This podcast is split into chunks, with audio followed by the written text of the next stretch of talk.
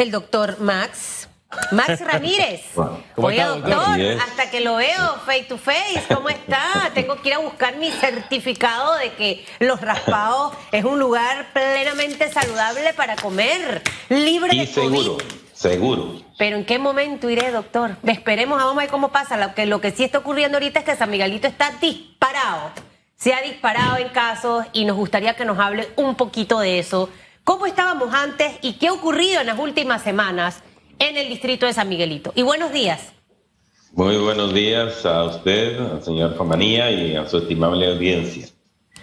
Bueno, lo que ha ocurrido en, el distrito de San Miguelito es un pequeño ejemplo de lo que ha ocurrido a nivel nacional, tal vez con algunas variantes específicas relativas a los porcentajes de positividad que se obtienen cada día en los hisopados en siete puestos de hisopados que tenemos en el distrito de San Miguelito. Eh, específicamente hablando, ¿verdad? Hace una semana llegamos hasta una positividad de 14% en los hisopados. Afortunadamente, ya en el fin de semana y en estos dos días de esta semana, la positividad ha ido bajando. Así que probablemente lo que eh, a lo que usted hace referencia es lo que hemos estado hablando y comunicando en las últimas semanas, pero afortunadamente nuevamente ha bajado la positividad.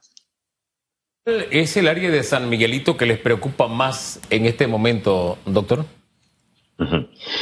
Sí, aunque ha bajado la positividad, todavía la cantidad de casos que están dentro de esos positivos hacen referencia a tres corregimientos, Rufina Alfaro, José Domingo Espinar y Amelia Denis y Casa. Y como todos sabemos, son áreas de viviendas bien ordenadas, con mucha urbanización, porque en el área de Amelia Denis y Casa estamos hablando en realidad del área de Condado del Rey, Las Cibeles, Altos de Panamá. No estamos hablando de la 9 de enero que está dentro de Amelia Denis y Casa, pero que por el momento ellos ya tuvieron su, su, problema y su infectividad y ahora las que no habían tenido el año pasado infectividad están teniendo mayor infectividad. Decir que, para hablar un poquito más claro, clase, clase media, media alta es la que se está portando mal en este momento, porque en Rufín Alfaro está todo el área de Brisa del Gol, Cerro Viento, San Antonio, Villalucre también entra allí, doctor Max. También. Bueno. Eh, Villalucre entra, entra en José Domingo Espinar. Ahora, em, la, este, este, este porcentaje de 14 de positividad en comparación a casos, lo que estábamos manejando antes versus la cantidad de casos que estamos viendo en este momento. ¿Cómo no? Sí, ahora, hoy, por ejemplo, hay hoy, día martes, tenemos 71 casos. Pero cuando teníamos esa positividad de 14%, que fue hace siete días, teníamos más de 100 casos. Ahora, ¿a qué se debe esto? Eh, básicamente, San Miguelito es un, es un distrito muy poblado, muy grande. Eh, hemos visto, sí, fiestas en algunos lugares. En realidad tengo que meterle mente a ver las fiestas en San Miguelito porque creo que esas no han sido tan populares a nivel de redes sociales pero eh, ustedes han identificado a qué se debe este, ojo, sabemos que estamos en la tercera ola, pero ¿qué se ha hecho? ¿Qué ha pasado para que esto se dispare de tal forma? Han sido diferentes eh, razones. Hablando de fiestas, las fiestas que se realizan en estos corregimientos son fiestas particulares, muchos cumpleaños, sí, muchas eh, pequeñas reuniones en donde llegándose las 12 de la noche, nos quedamos encerraditos hasta las 5 de la mañana. Y eh, eh, ha sido comprobado. Por el otro lado, en algunos lugares públicos pequeños, pequeñas eh, bares que a veces son catalogados como restaurantes, pero uno no sabe si es qué es preferencialmente, si es bar o es restaurante porque una patente comercial decía, eh, cuando se inscribió en el Ministerio de Comercio, que era bar y restaurante. Pero ante las dificultades existentes y la apertura de este año, entonces entró como restaurante. Eh, eh, en un momento, en un lado es restaurante, en otro momento es bar. O sea, es, es una eh, a veces dificultad esta técnica para poderlo vigilar, porque tienen diferentes connotaciones. En otros casos han sido canchas, canchas pequeñas, en donde la gente llega a practicar fulbito o futbolito eh, y llevan su cooler adicional y hacen una pequeña reunión. Eh, en otros casos, pequeños parking, pero muy pequeños, y tal vez por eso no han salido en redes todas estas, todas estas eh, deficiencias de control que han tenido algunos pobladores. ¿Qué disposición hay entre la gente de San Miguelito de, vacunarse? ¿Cuál es el balance que hay entre esto de la primera, segunda dosis, la inclinación que hay por el tema Pfizer, AstraZeneca? Pónganos al tanto, por favor. Sí. En, relación a vacunas, creo que la disposición ha sido buena, eh, tanto en las primeras fases de Pfizer como ahora con AstraZeneca. Eh, la, vacunación diaria de AstraZeneca eh, ha sido constante en los dos centros educativos en donde se está vacunando, tanto en la Escuela de los Andes 2 como en la Escuela J. Pedro J. Melio. Y a veces lo que ha de alguna manera eh, detenido es, ha sido el hecho de que no se han registrado o que eh, acuden muy rápidamente después de haberse infectado y como hay un, acuerdo, un criterio de administración, entonces en algunos casos hasta han sido rechazados. Por lo tanto, yo creo que el comportamiento también no ha sido muy eh, homogéneo. Hay días en donde la vacuna es totalmente llena, otros días como que baja un poco. Básicamente eh, tenemos ya dos semanas, casi tres semanas de estar vacunando en esos dos sitios con AstraZeneca. Y la gente, la gente pareciera que sí le presta atención al tema de la, de la vacuna, doctora. A lo mejor hay días que de repente puede ser un poco más difícil llegar. ¿Mantienen, aparte de los puntos de vacunación, también los puntos para ser hisopados eh, escuchaba ayer eh, acerca del área de brisas, está también la gran estación de San Miguelito. Las personas que eh, tengan síntomas o algo, ¿tienen que sacar cita o pueden acudir directamente y para que nos reitere el horario en el que pueden ir a atenderse? Con mucho gusto. los centros de hisopado son efectivamente en el la gran estación en la parte abajo, donde antes era una piquera o, es una piquera en la noche, en la tarde, eh, y que de esa manera las personas pueden llegar desde las 7 de la mañana hasta las 12 del día. Aproximadamente ahí se realizan 100 hisopados todos los días. y, pueden llegar eh, a, cualquier hora. Es más, a veces hemos atendido a, otras poblaciones de la región metropolitana cuando, por ejemplo, el fin de semana Ah, pasado en donde antepasado, perdón, en donde hubo un caso en Cunayala, llegaron buses desde Cunayala para, para, perdón, desde Cunanega para hisoparse ahí en el centro de hisopado de la gran estación. O sea, puede llegar tanto de la metropolitana como de los San Miguelitos sin ningún problema. el único consejo que yo les daría es que llegaran antes de las 10 de la mañana porque se terminan los cupos. Ok, no hay que sacar cita, solamente se llega antes de las 10 de la mañana. Exactamente. ¿Hasta qué hora están haciendo el hisopado en estos lugares? Hasta las, hasta las 12 del día. Si hay alguna urgencia, entonces se puede dar algún cupo adicional, ¿verdad? Y, podemos pasar de 100 para cubrirlos porque eh, es toda una mecánica necesaria entre tomar los datos, hacer el hisopado, hacer el examen, hacer el reporte recoger todo lo que tenemos para dejar libre esa área y que pueda servir como piquera más, más tarde. Así que hay un compromiso por, ese, por esa razón en el horario. Y en, el, en las en brisas, eh, al lado del 99, allí también pueden llegar desde las 7 de la mañana hasta las 12 del día Generalmente se realizan 100 hisopados diarios y también pueden llegar sin cita y nada más por necesidad. Yo mismo fui a un centro de estos ayer porque si ustedes notarán, soy un poco ronco, así como decía la señora periodista, a veces pueden sufrirse de resfriados y mejor hisoparnos para salir de cualquier duda.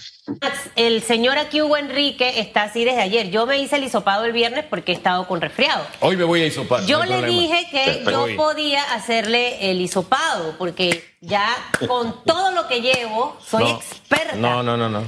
Ya usted sabe dónde puede ir también. No, pero miren, las mañanas cuando mi esposa se sienta, es que me va a decir algo y me acompañó hasta la puerta después de sentarse insistiéndome, tienes que hisoparte por nuestra tranquilidad y por tu tranquilidad. Lo que pasa es. que siento que en el día a día de pronto este tema a muchos les está sonando como a lluvia. Puede que sí, puede que no, sigo adelante. Estoy resfriado. Estoy resfriado. y, y no podemos corrernos esos riesgos, doctor. Sí, definitivamente, ¿verdad? Los síntomas son bastante parecidos. Bastante parecidos y y bueno, hay que siempre tratar de recordarlos de fiebre, tos seca y agitación serían los síntomas clave en el caso de coronavirus. Sabemos que para la variante Delta parece que es un poco más el dolor de garganta y, el, y el, moco nasal, pero en general esos, esos cinco serían los más clásicos del coronavirus. Y por el por, por supuesto, en el caso de influenza o trancazo, el dolor generalizado del cuerpo, eh, ese malestar grande del cuerpo, esa es influenza. Y eh, en el caso de catarro común, bueno, hay una mezcla muy variada en donde generalmente no hay fiebre y nada más son los síntomas respiratorios superiores los que prevalecen. ¿Cómo anda la vacunación por influenza en San Miguelito, doctor? También se ha estado vacunando de todo el mes de mayo y desde entonces, ¿verdad? Usted puede, también se puede acudir a la vacuna de influenza y es necesario mantener esa vacunación cada año, totalmente necesario porque sabemos que va cambiando la cepa y la vacuna está preparada para precisamente la cepa que va a, estar circulando y, y esa es, dijéramos, una necesidad sobre todo para los mayores de 60, los que tienen enfermedad crónica, los menores de 5, las eh, madres embarazadas. ¿Esta cepa, usted me habla de COVID o de la influenza? No, en este momento de influenza, de acuerdo a lo que decía. o sea que hay, hay una nueva cepa de influenza. Cada año, estimada periodista, cada año en el caso de influenza cambia según las del hemisferio sur y las del hemisferio norte. Qué locura. O sea, las vacunas son preparadas por las casas fabricantes según un monitoreo que se hace en cada país. Se monitorea, no en todos lados, sino en ciertos centros de salud se hace un monitoreo de cuáles son las cepas que están circulando de virus respiratorios y de influenza, ¿verdad? Son aproximadamente seis virus respiratorios eh, coronavirus ya existía, pero no este coronavirus 2. Eh, otro coronavirus, rinovirus, virus respiratorio sincicial, virus de la influenza. Eh, entonces hay, hay que hacer un monitoreo para saber qué es lo que está circulando y de acuerdo a eso se da la información y las casas se encargan de hacer la preparación. Hablado de la posibilidad de que año tras año se tenga que hacer lo mismo con eh, el caso de, del, del, COVID, ¿no? De todos los años, una vacuna como sucede con, con la influenza. ¿Sabe qué se me quedó de una entrevista esta mañana con un dirigente magisterial? todavía, él incluso me escribe y me dice, no, hombre, nosotros queremos ya dar clase. A mí ya no me escribe. Bueno, a mí me sigue escribiendo. Pero esto es como, de pronto hay una pareja, ¿no? Dice, no, mi amor, yo quiero que sigamos juntos, que seamos felices, pero se la pasa reclamando. No, tú no quieres felicidad. Si tú quieres felicidad, tú trata de buscar las razones para estar feliz. Entonces, eh, me llamaba la atención que dice, no, es que tenemos que vacunarnos, pero con Pfizer, no con AstraZeneca. O sea, yo quiero regresar, pero vacúneme con la que hay con la que no hay. es decir, no quiero regresar, en otras palabras. se lo digo es porque no sé si en San Miguelito la gente llega así con esa exigencia, pero no, no, no, a mí no me ponga AstraZeneca, o a mí póngame Pfizer, o a mí póngame. ¿La gente anda con eso en San Miguelito o se vacuna simplemente? La mayoría de la gente se vacuna. Los que tienen esa preferencia ya básicamente lo han conversado y no llegan, ya saben, ya lo, ya lo saben, ya la mayoría ya lo sabe. Y si comparamos las dos vacunas y vale, valga la, el momento, las dos son muy seguras. es más, AstraZeneca, eh, tal vez dijéramos, tuvo una, una historia mediática mucho más larga que, y que desafortunadamente, pero, y que en el caso de Pfizer no la ha tenido. Pero hablando per se de la capacidad de protección, las dos, ¿verdad? Y junto con Moderna, o las tres, son de las, de, las que más han alcanzado protección. Entonces, eh, desafortunadamente, pues estos efectos adversos que creo yo personalmente, en algunos casos Pfizer también los ha tenido, solo que no se han maximizado o no se han divulgado tan eficientemente. O sea, en el fondo hay un, hay un, hay un, el medio creo que multiplicó bastante más el hecho de AstraZeneca contra Pfizer. Eh, y no podemos perder de vista, sí, hubo muchas situaciones que ya han sido aclaradas con el tiempo y hay tantas experiencias en Panamá que, bueno, ahí está la realidad y habla solita. Pero en fin, eso forma parte de la libertad de pensamiento. Todos, todos podemos pensar como bien tengamos. El tema es que hay pensamientos que afectan al resto de la sociedad. En tema educativo afecta el futuro, el presente y el futuro de los estudiantes. Pero fíjese, esta pregunta que me hace, o este comentario que hace Edgardo Comri, me llama la atención. Dice, ¿qué pasa con el resto de las enfermedades? ¿Se han ido de vacaciones mientras estamos con, con COVID? Eh, doctor. El año pasado Creo que sí. O sea, el año pasado, al haber un, en, cuarentamiento, sí, cada quien en cuarentenado, estando en su propio hogar, eh, siguiendo las medidas como de forma más rígida, todo cambió. Hubo menos casos de dengue, hubo menos casos de influenza, hablando, hablando de, de enfermedades, hubo menos casos de diarrea. Eh, y no voy a seguir porque probablemente las otras a lo mejor no es que hubo menos casos, sino simplemente que no acudieron por, por el miedo o el temor a salir y contagiarse eh, asistiendo a un centro de salud o a un consultorio. Y por supuesto, la mayoría estaban, eh, consultorios privados estaban cerrados. Hay muchos colegas que eh, todavía ahora comenzaron a dar consultas. Entonces, toda esta situación de seguridad o de bioseguridad que se siguió de forma más estricta, creo que combinó los dos factores y por lo tanto la notificación de casos de alguna manera eh, se evidenció, porque nosotros tenemos cifras de, evidenciadas numéricas comparativas. ¿Y ahora qué pasó en el 2021? Bueno, entonces han reaparecido. ¿Por qué? Se relajaron las medidas, la gente salió, la gente se comunicó más y, por supuesto, entonces, mejor notificación de la enfermedad.